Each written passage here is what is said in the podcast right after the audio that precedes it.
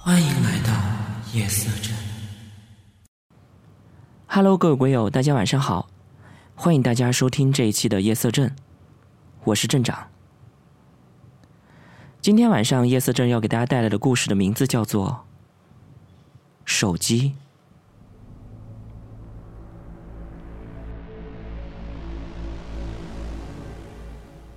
这是发生在昨天晚上的事儿。我爸妈因为我舅奶奶病了，要去照顾她，所以昨天晚上他们就都没在家。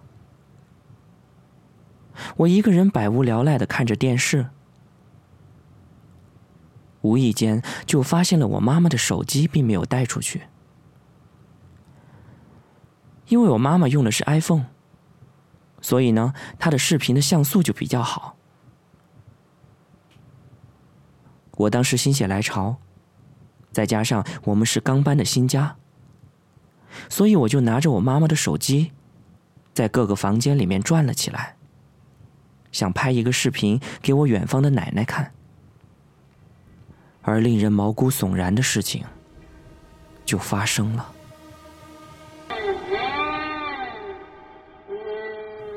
当时我举着手机。开着摄像模式，在各个房间里转了一圈以后，我就悠闲的坐在沙发上，看着自己刚才拍的视频。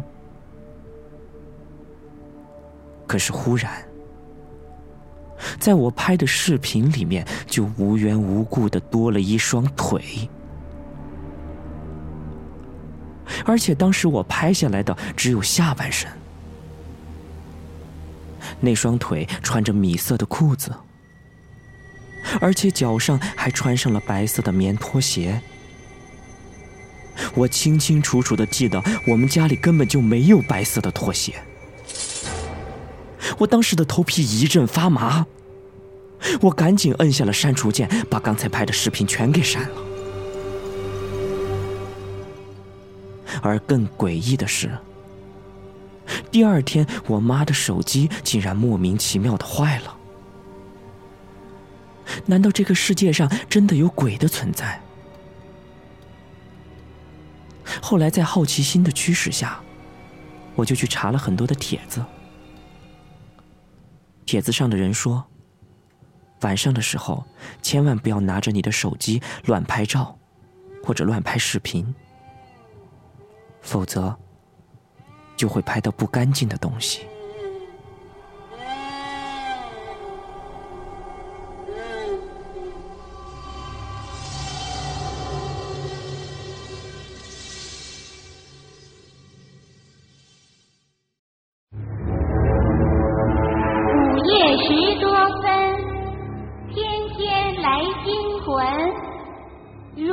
他胆子大。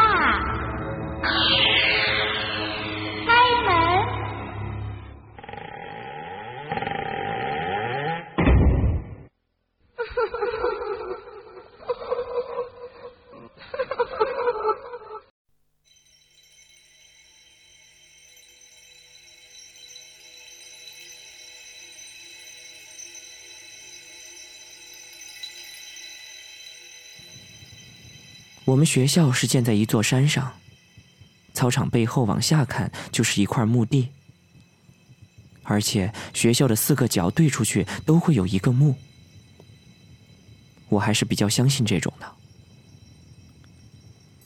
有一次，我和班上的两个同学去排练厅准备上晚自修，他们两个从后门进，而我则径直走到了前门，准备去那开灯。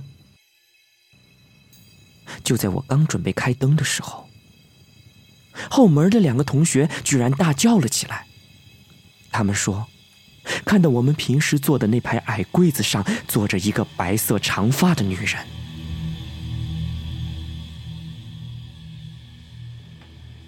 我赶紧打开了灯，可是那矮柜子上一个人都没有。于是我又试着关了一下灯。那个女人果然又出现了，吓得我们立刻冲出了排练厅，直接就跑回了宿舍。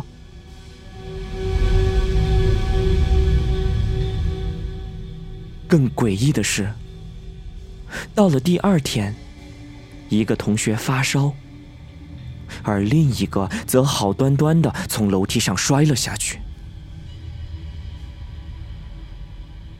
而事后我们才知道，那个排练厅里曾经吊死过一个女学生。